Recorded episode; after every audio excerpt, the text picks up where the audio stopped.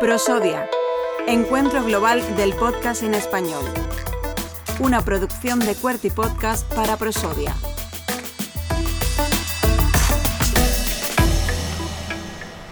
Pues es una suerte poder contar en adelante los próximos minutos con Chema Valenzuela de la propagadora. Chema, muy buenas. Muy, muy buenas, muchas gracias por invitarme a pasar este rato aquí. Bueno, Voice Letter en esta segunda edición que se abre eh, a una temática eh, en la que está presente la inteligencia artificial, un laboratorio de transferencias en el espacio Loyola en el que Chema, acompañado de Virginia Bazán, pues ha estado desgranando eh, toda esa tecnología. Ahora mismo la, escucharán muchísimo, pero mm, Chema, cuéntame cómo, cómo habéis desarrollado este tema.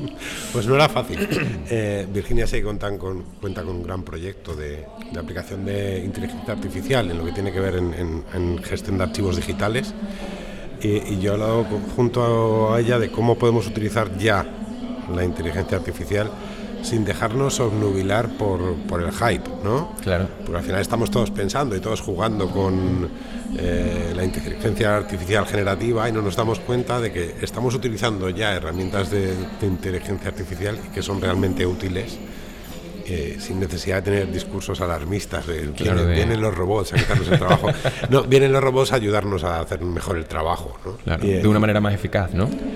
Sí, y, y permitiéndonos a, en, cierto modo nos dan unos superpoderes que no teníamos, ¿no? Cuéntame, a ver, eh, eh, ese superhéroe o superheroína con capa, ¿no? Pero, pero más allá de eso, eh, es un superhéroe de calle. las, cosas, no, las cosas realmente útiles son las que no valoramos, las que no, no, nos damos cuenta que suceden, ¿no? Y te pongo un ejemplo claro. nosotros en nuestro día a día mm, grabamos muchos podcasts en los que afortunadamente, o sea, por desgracia, las condiciones de grabación no son ideales, ¿no? Nosotros trabajamos mucho en en el ámbito de la salud y muchas veces tienes que entrevistar a un médico que está en su despacho en el hospital con una conexión mala haciendo lo que puede el hombre, con unos cascos. Esto hace un año o dos era un audio malo. Entraba el, presentador con un sonido espectacular, ¿no?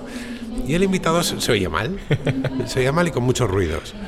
Ahora todos hemos visto aparecer filtros en, los programas de edición que directamente son capaces de aislar esa fuente, incluso reconstruir lo que se ha grabado mal, eliminar ruidos, eliminar sonidos, darle otro cuerpo. ¿no? Incluso podemos ambientarlo de otro modo, con, las respuestas impulsos, ¿no? Las respuestas de impulsos. Puedes ubicar, eh, no está en el hospital, está aquí, sentado a mi lado. Todo esto ha sido gracias a herramientas de, inteligencia artificial que no acabamos de valorar. O sea, no, les damos un wow como se lo damos al chat GPT cuando nos responde una cosa estúpida. Sí, sí, sí. Y sin fundamento, que en este caso estamos hablando de, poder aplicarlo en el audio directo. Claro.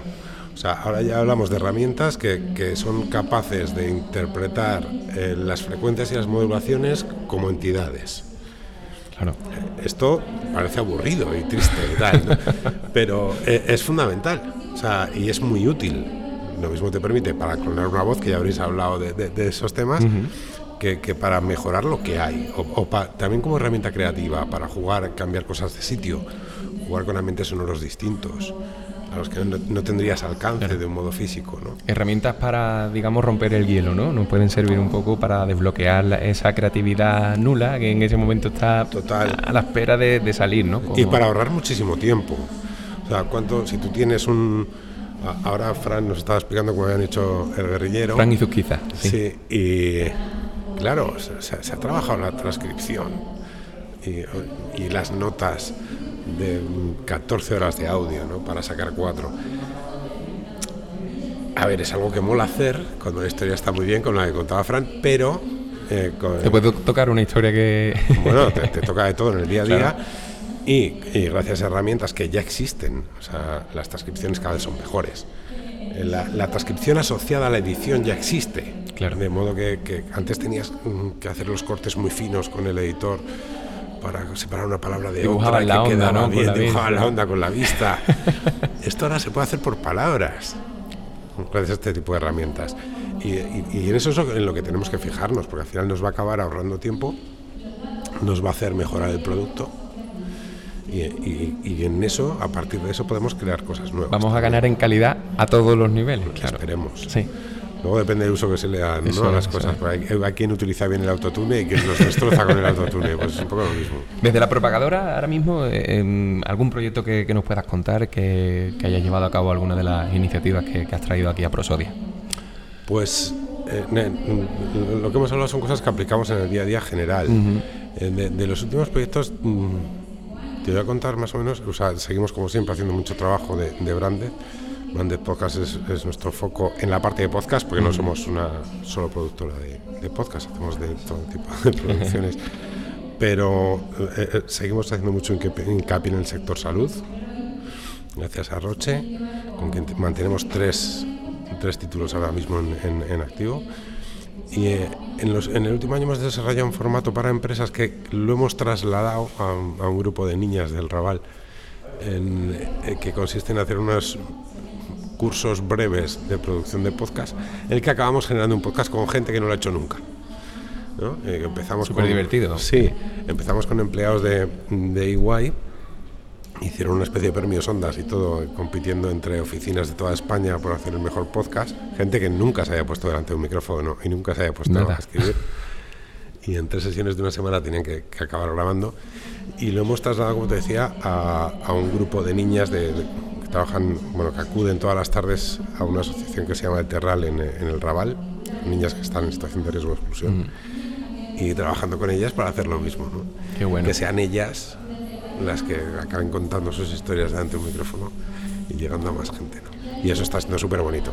Oye, pues nos está encantando esta conversación que estamos teniendo con Chema Valenzuela. Chema, eh, ¿con qué te quedas de este prosodia que, que estás viviendo? Pues con lo que está por venir Qué bueno. Claro, claro. no, el horizonte arriba. al final, por eso ya funciona muy bien como punto de encuentro. Es un sitio en el que lo más importante quizá no está en las charlas, sino que está en los pasillos, está aquí hablando contigo ahora mismo. bueno. y, con toda la gente con la que nos vamos cruzando, ¿no? Y todavía nos queda mucha tarde y mucha noche. O sea que. Bueno. Ya veremos qué, es lo más destacado.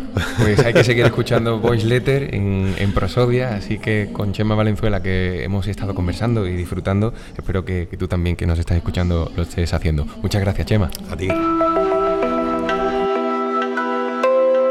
Prosodia segundo encuentro global del podcast en español. Una producción de Cuerti Podcast para Prosodia, con el apoyo de Novartis, CaixaBank, Turismo Andaluz, Hindenburg y el Polo de Contenidos Digitales de Málaga.